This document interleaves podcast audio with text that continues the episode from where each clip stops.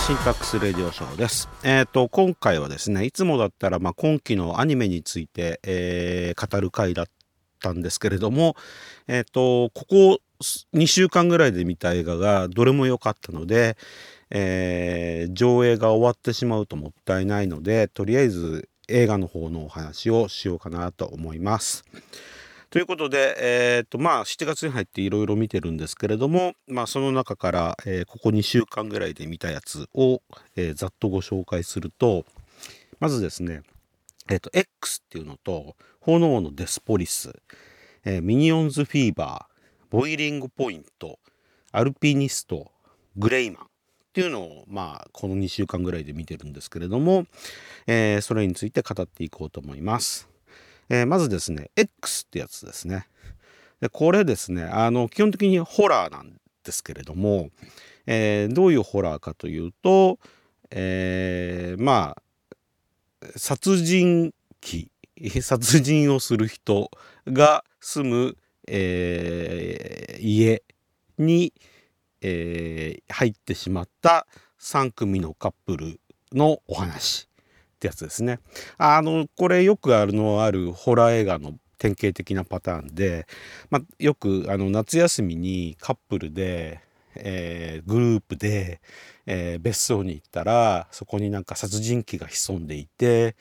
でまあみんな殺されちゃうみたいな感じのお話っていうのはよくあるかと思いますけれども、まあ、基本的にはああいう感じのお話なんですがえーっとこれですねあのとてもあのいい感じであの人が死んでいくというか殺されていくので非常に面白かったです。であの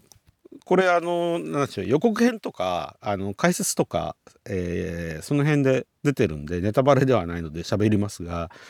えっ、と史上最高年齢の殺人鬼夫婦ということで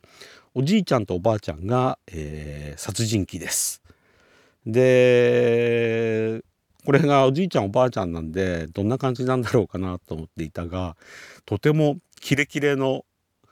ものすごいいい感じの、えー殺戮シーンを演じておりまして、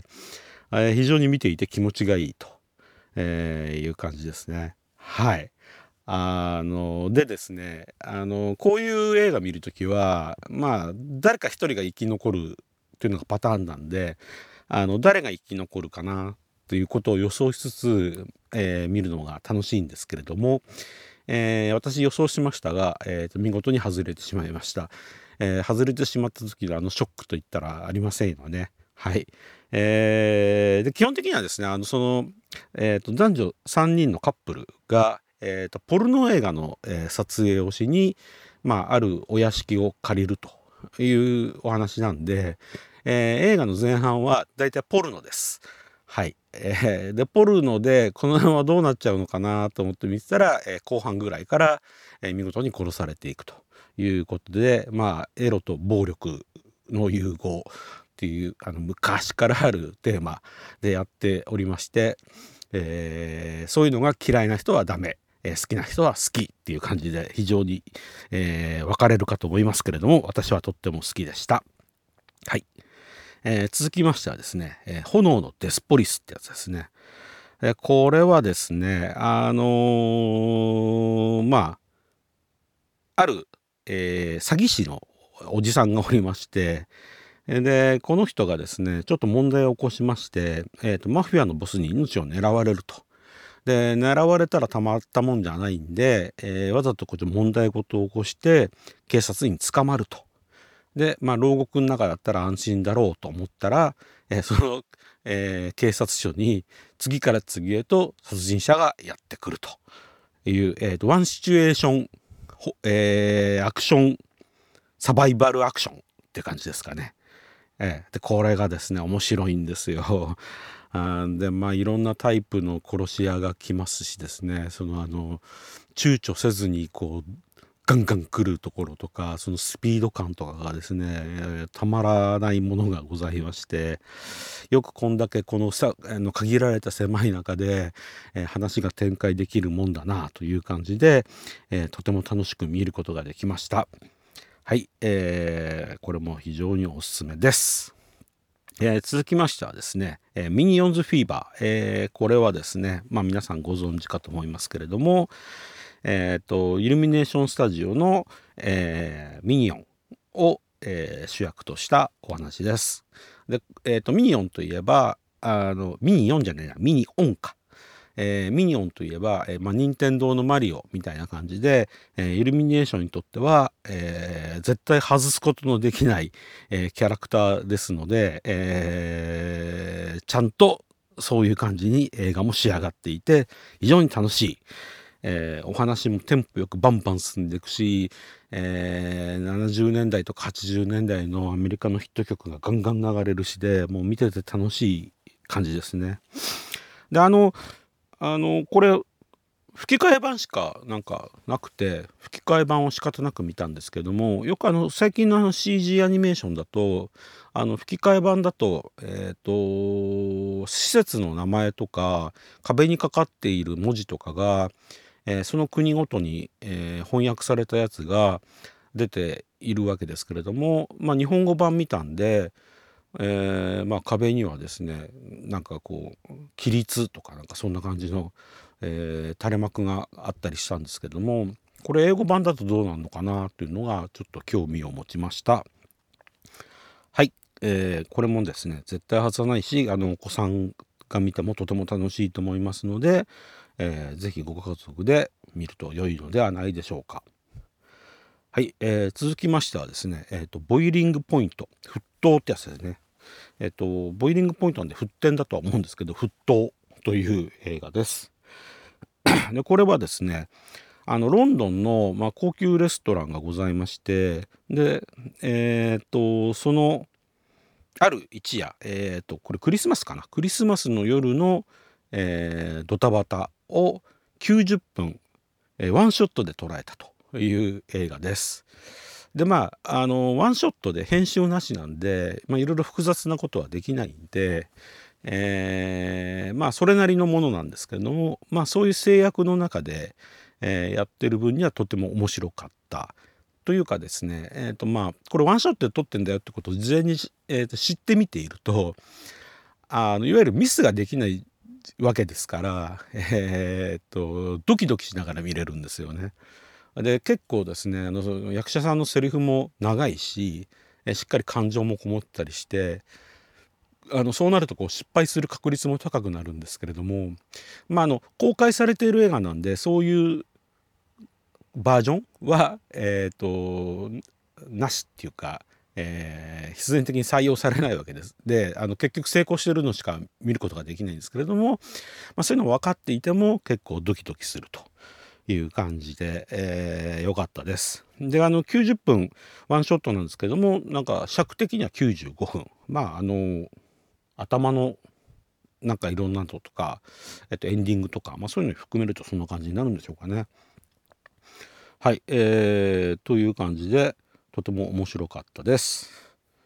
はい、続きましてはですね、えっ、ー、と、アルピニストってやつですね。これはですね、あのー、あんまり有名ではなかったけれども、最近有名になってきた、えっ、ー、と、アルピニストのマーク・アンドレ・ルクールっていう人がおりまして、え、この人に密着したドキュメンタリーです。で、この人は、あの、いわゆる命綱、えロープをつけずに、え険しいえー、岩肌を登っていくという、えー、人なんですけれども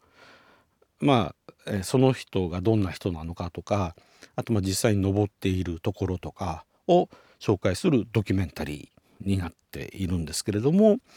まああの何て言うんでしょうかね。こう映画の中で言っているんですけれども、まあ、こういうそのちょっと失敗したら死んじゃうような世界に身を置くとまあ日常の表面的な問題なんかどうでもいいよっていうふうに思えてくるというところになるほどとこう思わされるところがございまして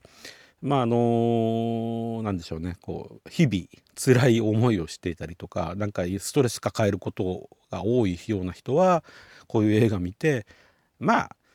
死ぬこと考えたらまあそれほど大したことじゃないよねなんていうふうに思って、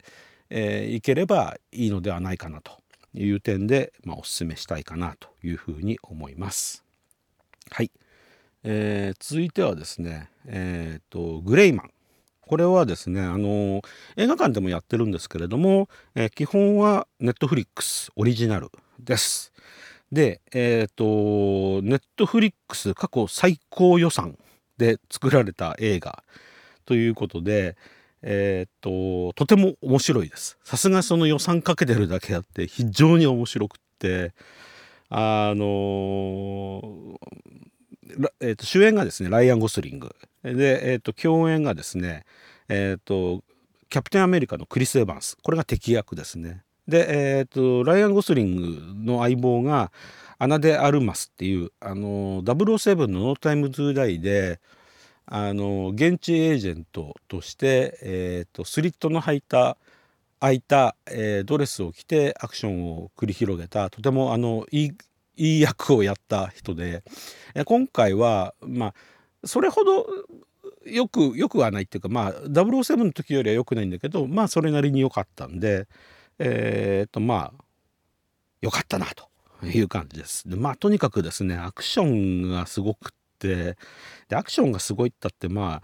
ああの何でしょうねあんなもんだろうとかっていうふうに想像するかと思うんですけれどもえー、これどう撮ってんの？っていう感じのアクションがもうガンガンガンガンございましてねまあ楽しめましたね。えー、でこれのそのネットフリックスで見た後に映画館に見に行くかっていうとちょっとそれはまた疑問なんですけれどもまあそういう人もいるんじゃないでしょうか。でまあ、えー、そんなわけでネットフリックスでタダで見れるので、えーと、入っている人は是非見てみてください。